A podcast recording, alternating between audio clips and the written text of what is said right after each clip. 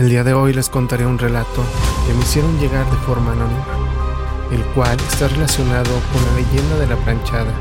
Hola, estás escuchando Ángeles y Sombras.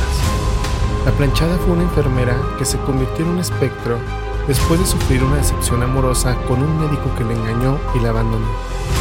¿Quién era esta mujer? ¿Qué le pasó? ¿Es una aliada o una enemiga de los pacientes? Acompáñenme a descubrirlo en este episodio de Relatos. Mi nombre es Siniestro y esto es La visita de la planchada. Capítulo 3. Relatos volumen 2. Ángeles y sombras. Relatos paranormales. Buenas tardes, Siniestro. Quería contarte algo que nos pasó hace algunos años. Nosotros somos de la comunidad de plateros en Fresnillo. Mi papá era muy fumador le gustaba mucho el cigarro y a causa de eso se enfermaba constantemente. De hecho, le salían úlceras en los pies, pero él no dejaba de fumar. Seguía y seguía con el cigarro, por lo que la mayor parte del tiempo se la pasaba en el hospital. No salía de una cuando ya estaba entrando en otra, pero él hacía caso omiso a dejar de fumar. Un día se puso grave y lo llevamos de urgencia al Iste de Fresnillo. Ahí duró una semana y le diagnosticaron un soplo en el corazón. Lamentablemente en este hospital no contaban con los aparatos para realizarle más estudios, por lo que lo trasladaron a Zacatecas para que pudieran realizárselos. Ahí duró alrededor de un mes internado. Los médicos veían complicada su recuperación, pues no veían mejora alguna.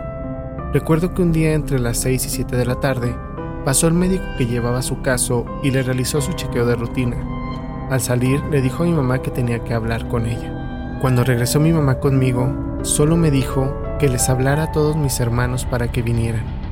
Le pregunté por qué y me respondió que el doctor le dijo que ya no había nada más que se pudiera hacer por mi papá, que el soplo estaba cada vez más grande, que su corazón ya no soportaría más tiempo. Salí de la habitación y me puse a llorar. Como pude les hablé a mis hermanos, Después de tiempo llegaron y uno por uno pasaron a verlo para animarlo, pero también para despedirse. Y así transcurrió el día hasta que llegó la noche. Mi papá tenía familia en Zacatecas y mis hermanos se fueron para con mi tío. Solo nos quedamos mi mamá y yo a acompañar a mi papá. Eran alrededor de las 2 de la mañana, cuando escuchamos cómo mi papá empezó a delirar. Hablaba con sus hermanos que ya están fallecidos e incluso se puso a platicar con ellos. Mi mamá y yo nos asustamos mucho Entramos en pánico, pero decidimos no despertarlo ni molestarlo ya que nos había dicho el doctor que ya era en sus últimos momentos y no lo quisimos despertar. Todos los días le aplicaban medicamento a las 6 de la mañana, pero como eso de las 4 de la mañana entró una enfermera a darle el medicamento. Le preguntamos si prendíamos la luz y nos contestó que no, que así estaba bien para no molestar a mi papá.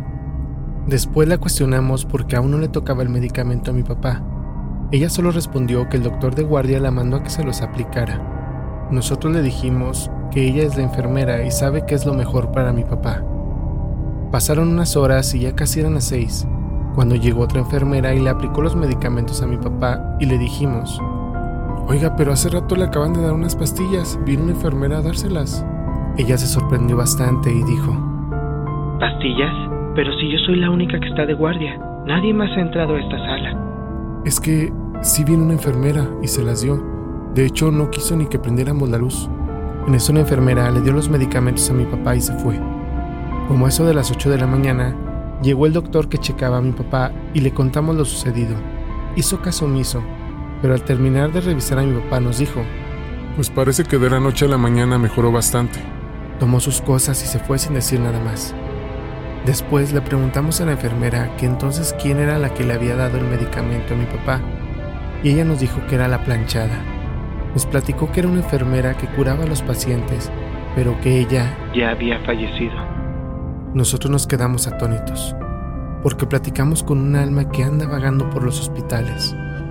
A los tres días dieron de alta a mi papá, pero los doctores aseguraban que ya no le quedaba mucho tiempo de vida. Quiero mencionar que mi papá vivió siete años más con nosotros, y todo gracias al medicamento que le dio la planchada. Esa historia es muy conocida en varios hospitales, pero a nosotros nos tocó vivirla en carne propia. Espero que nuestro relato sea interesante para tu página de Ángeles y Sombras. De antemano, gracias mi siniestro por haber leído nuestro relato.